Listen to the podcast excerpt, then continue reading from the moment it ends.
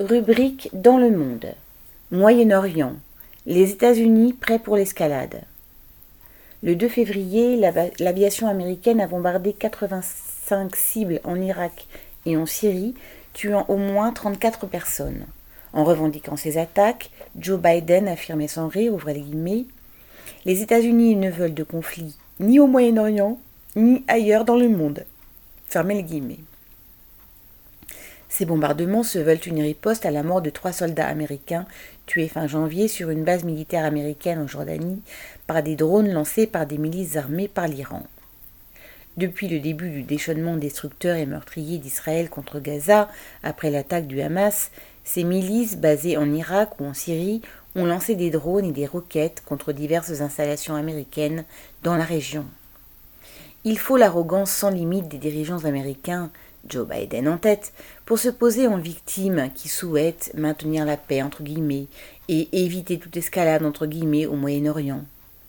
Depuis des décennies, l'administration américaine entretient un état de guerre permanent, avec entre autres l'embargo et le blocus contre la République islamique d'Iran dès 1979, la destruction puis l'invasion de l'Irak en 1991, puis en 2003, le soutien à diverses milices islamiques en Syrie en 2011, puis la guerre contre Daesh en 2014, et le soutien à toutes les guerres d'Israël contre les Palestiniens ou contre le Liban voisin.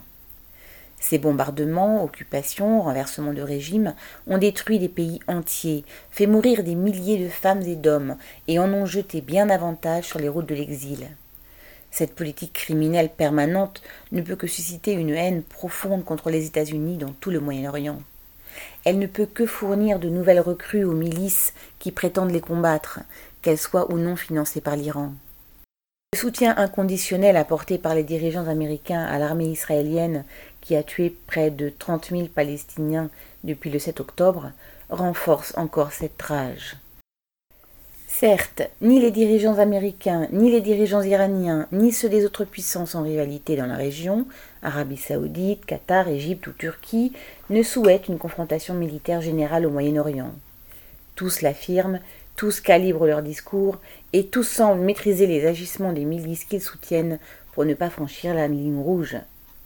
Mais les États-Unis ont semé tellement de bombes à retardement, acculé tellement de peuples dans des impasses, qu'une escalade échappant à tout contrôle peut se déclencher. Cela peut être la conséquence d'un tir autiste mal maîtrisé en mer Rouge qui provoquerait un naufrage spectaculaire et serait suivi d'une riposte américaine ou britannique massive. Cela peut résulter d'une extension de la guerre entre l'armée israélienne et les milices du Hezbollah au sud Liban. Une fraction des officiers israéliens s'affirme prêts à attaquer entre guillemets pour établir une zone démilitarisée à la frontière, tandis que les sionistes les plus ultras, comme le lobby 1701 qui regroupe des déplacés israéliens près de la frontière du Liban, réclament l'ouverture de ce front nord.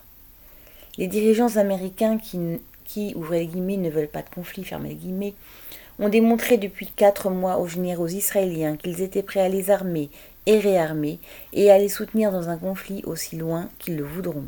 Xavier Lachaud.